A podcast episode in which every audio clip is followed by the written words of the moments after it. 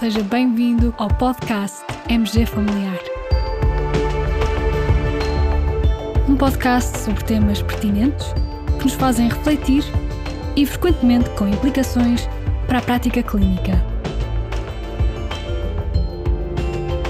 E damos as boas-vindas ao nosso anfitrião, professor Carlos Martins.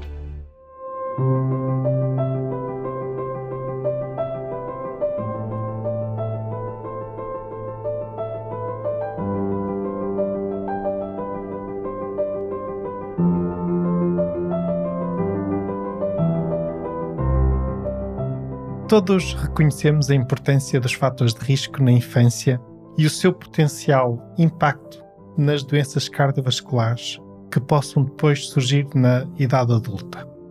Apesar disso, os estudos realizados para avaliar esta relação geralmente têm-se restringido a inferir sobre a potencial associação com doença cardiovascular subclínica na idade adulta e não diretamente com a ocorrência de eventos cardiovasculares. E, de certa forma, é fácil percebermos porquê. Por um lado, nos estudos retrospectivos, é frequente haver falta de dados relevantes nos registros clínicos das crianças, como, por exemplo, os dados antropométricos, os valores da pressão arterial, os valores laboratoriais ou o registro de hábitos e consumos, nomeadamente de tabaco. Por outro lado, se pensarmos em estudos prospectivos para se poder avaliar a relação com eventos cardiovasculares na idade adulta, os estudos têm que ser muito prolongados no tempo, ou seja, têm que seguir até às idades em que os eventos cardiovasculares se tornam prevalentes. É por esse motivo que vos trago aqui um estudo publicado no New England Journal of Medicine que achei muito pertinente e por neste contexto se poder considerar, de certa forma, pioneiro. Trata-se de um estudo coorte prospectivo realizado no âmbito de um consórcio internacional, o International Childhood Cardiovascular Cohort Consortium. Este consórcio inclui sete coortes de três países diferentes: Austrália, Finlândia e Estados Unidos, nas quais foram registados dados sobre fatores de risco cardiovascular desde a primeira infância até a adolescência, juventude e também os eventos cardiovasculares na idade adulta. No total, um tempo de seguimento médio de 35 anos, o que é notável. Só para terem ideia, o estudo começou nos anos 70. Neste estudo, agora publicado, os autores debruçaram-se sobre os cinco fatores de risco mais frequentemente avaliados na infância e adolescência: o índice de massa corporal, a pressão arterial sistólica, os valores do colesterol total, os valores dos triglicerídeos e o consumo de tabaco. Um total de 38.589 participantes foram incluídos na amostra geral e cerca de metade eram do sexo masculino e o restante, claro, do sexo feminino. Vejamos então os principais resultados. A média de idade dos participantes no momento do evento cardiovascular foi de 47 anos.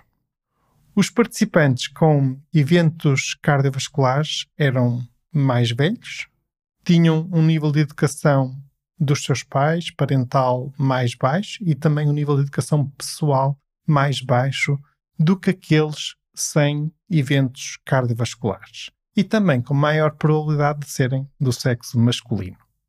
Em relação a eventos cardiovasculares, para uma maior exposição a cada um dos cinco fatores de risco avaliados, correspondeu um risco aumentado de eventos cardiovasculares na vida adulta quer de eventos fatais, quer também na análise de um marcador composto que incluiu eventos fatais e não fatais. Quando todos os fatores de risco foram combinados num único score composto, então o risco de eventos na idade adulta e a relação ainda foi superior. Um outro dado interessante deste estudo foi o verificar que mesmo um aumento ligeiro de alguns fatores de risco e que até estavam dentro de valores considerados normais, se associaram ao aumento do risco de eventos cardiovasculares. Em concreto, isto diz respeito àqueles valores que nós vemos já próximo do limiar da normalidade, ou que por vezes até designamos pela expressão normal alto. E isto verificou-se no caso do IMC, índice de massa corporal, da pressão arterial sistólica e também nos valores de triglicerídeos.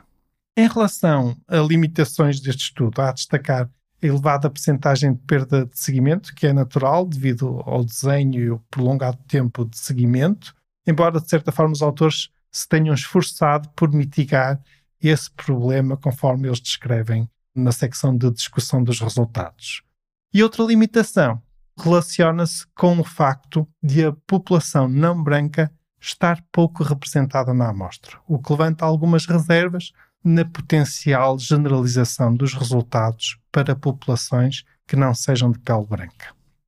Mesmo assim, se dúvidas existissem, este estudo vem mostrar e comprovar que a exposição na infância, adolescência, juventude a fatores de risco, por exemplo, obesidade, dislipidemia, hipertensão arterial, tabagismo, realmente associa-se a uma maior probabilidade de um evento cardiovascular na idade adulta. E esta conclusão faz-me lembrar um provérbio nacional, um provérbio muito antigo, segundo li, é um provérbio já referido em livros do século XVII, e que nos diz: é de pequenino que se torce o pepino. e de certa forma, este provérbio tenta transmitir na sabedoria popular que é bem cedo que se começa a dar uma boa educação às nossas crianças. Pode perfeitamente aplicar-se no campo da saúde. É bem cedo que devemos criar bons hábitos e cultivar um estilo de vida saudável. E estamos a terminar. Como sempre, colegas, partilhamos com este episódio o link de acesso ao estudo original. E chama ainda a vossa atenção que temos as inscrições abertas para vários cursos e ciclos de webinars. O mais recente é o ciclo Covid-19 Updates, um ciclo de webinars em que vamos visitar as terapêuticas mais recentes para a Covid-19 e também debater os conhecimentos sobre a evolução deste vírus, aquilo que é expectável para o futuro, dados mais recentes sobre as vacinas. Vai ser, estou certo, muito interessante. Além deste ciclo de webinars, temos também inscrições abertas para um curso na área da cardiologia com o professor Ricardo Fontes Carvalho e, claro, o curso via Atlas. As inscrições continuam abertas para todos. Fiquem bem, continuem bem. Até ao próximo episódio.